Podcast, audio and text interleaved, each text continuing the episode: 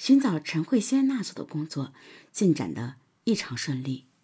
警方来到湖南省湘潭县响堂乡，很快就找到了陈慧仙的家。只是不凑巧，陈慧仙到亲戚家串门去了。第二天再去，便找到了陈慧仙。警方做通了陈慧仙的工作，其表示愿意到广州协助刑警破案。于是，他们带上陈慧仙回到湘潭县，与谢福英小组会合后，在九月初回到了广州。陈慧仙的陈述是：八月初。陈慧仙在家乡结识了同乡一个叫王思思的女孩子，两人结伴来到广州，就住在沙河天平架附近的那家天桥旅店里。白天和傍晚就跑到沙河百货商店和沙河电影院附近拉客，以卖淫为生。八月十二日那天傍晚，两人又来到沙河百货商店门前拉客，这时候。有一个四十多岁、自称是工地包工头的男人凑上前来，问他俩是不是做生意的。两人虽见这个男人长得一副尖脸，颧骨高耸，满脸皎洁，但总比没有生意好，于是便答应去男人所说的工地去做。没想到这一走就被带上了一座小山岗上。事后，陈慧娴才知道，那个小山岗就是金宝岗。走到半山腰时，那个男人突然脸露凶光，手里掏出一把折叠式的小刀，喝令他俩脱掉身上的衣服。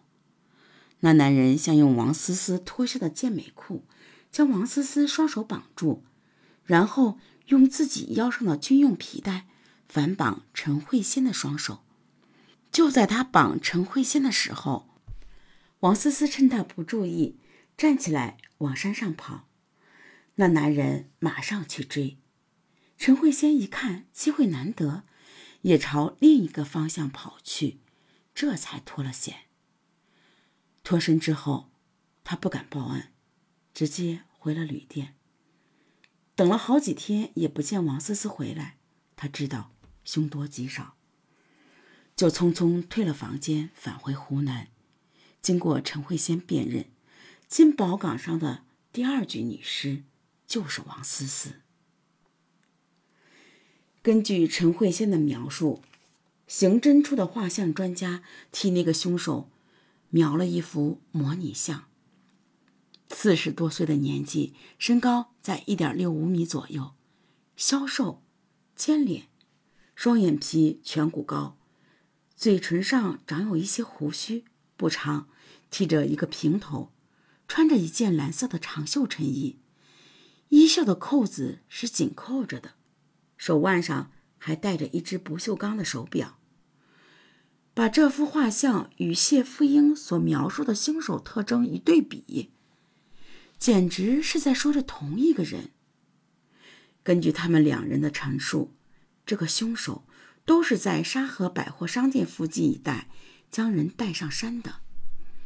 警方立即决定派一个精干小组，带着陈慧仙在沙河百货商店附近埋伏，争取将这个凶手辨认出来，一举擒获。警方信心满满，金宝岗一个伏击组，沙河百货一个伏击组，再加上。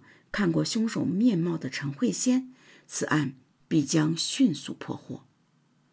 就这样，时间一天一天过去，一个月、两个月、三个月，时间一晃，就晃到了一九九四年。